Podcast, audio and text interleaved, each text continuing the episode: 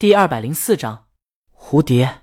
柯基去看了短片，他顺着线索还去看了两个公益广告片，几乎一个套路，用煽情故事套路去做广告。甚至于这个公司的第二个痴呆老人的公益广告有些瑕疵，痴呆老人台词有点多了，看起来是个合格之上的广告，但说好吧，也就那样，有一种割裂感。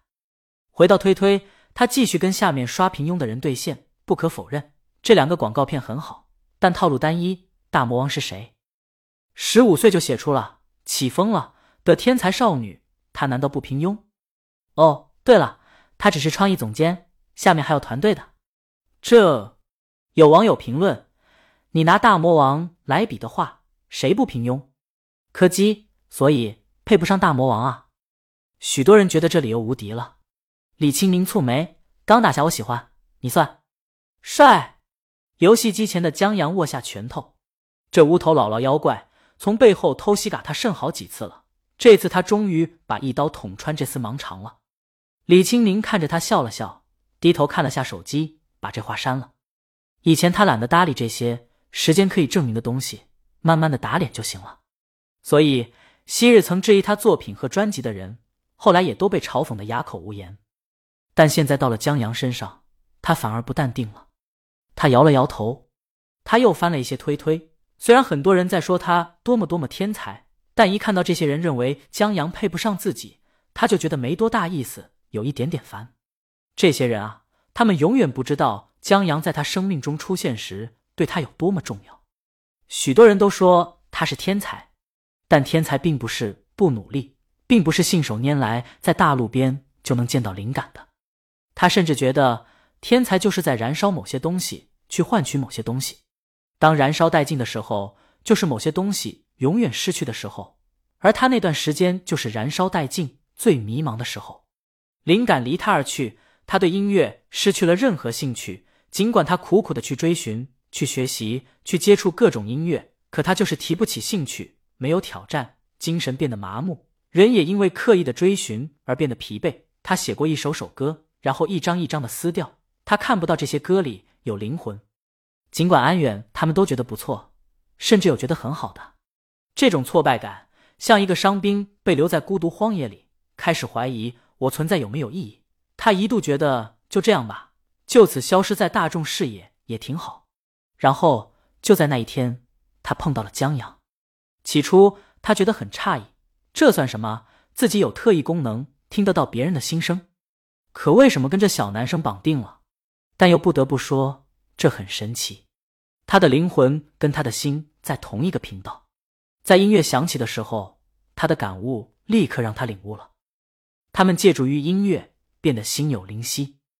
在见了一面之后，他的单纯、幼稚，甚至于被抛弃在某个陌生世界的孤独，他深藏在内心的怯弱、渴望融入而又格格不入的痛苦，甚至于想像小王子一样离开思绪，全让他听到了。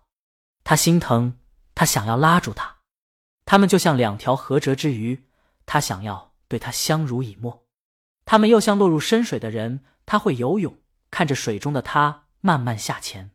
他忽然有一种想要为他写歌的冲动，告诉他留在这个陌生的世界其实也挺好。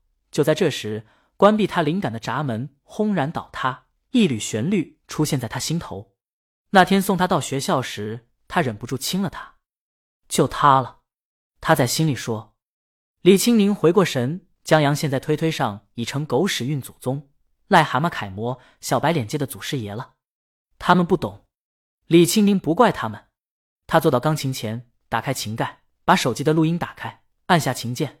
当这世界已经准备将我遗弃，像一个伤兵被留在孤独荒野里，开始怀疑我存在有没有意义。在别人眼里，我似乎变成了隐形。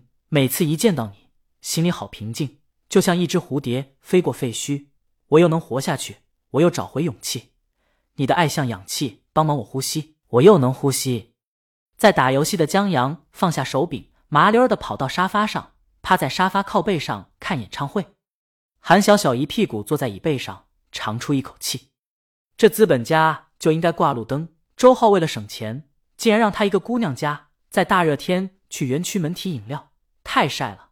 他这一趟至少晒黑一个度。不过。他看了看指导的周浩，觉得挂路灯也不合适，老周为了赶进度，今天下午去见客户，罕见的没有休息，要挂就把江阳挂路灯算了。不过，江总监现在日子应该不大好过。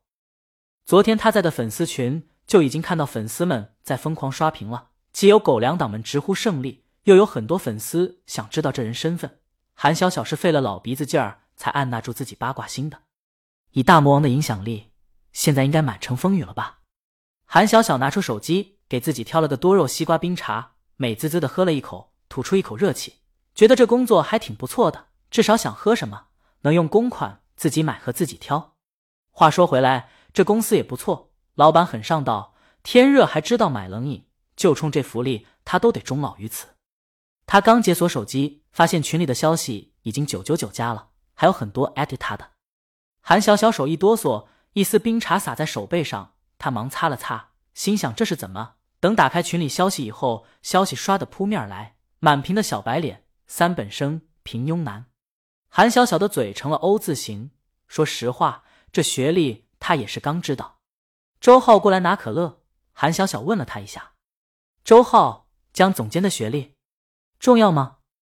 莫名其妙，都他妈奴役老板了，就是高中肄业。他能怎么办？总不能一起挂路灯吧？韩小小继续看群里的消息，一些狗粮党们的期待感破灭了。在这些铁粉心里，大魔王的另一半至少得是高富帅吧？什么才华、家世、修养、学历这些都得有。现在就是最基本的高富帅都只占了两样，就就挺让人失望的。这 CP 磕起来就跟米里有沙子一样硌牙。至于艾特韩小小的人，他们终于发现。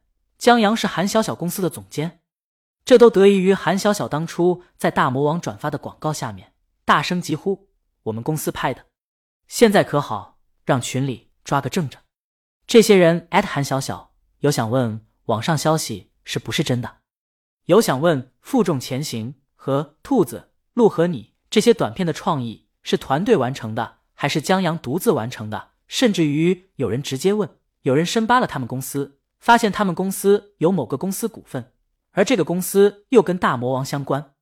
江阳在他们公司是不是吃软饭的？这韩小小一时间不知道怎么回答，转头上了推推观察情况。热搜上也有这新闻。他刚要点进去，忽见推推上特别关注的鲤鱼账号发布了新的消息，就一段音频，这是在回应吧？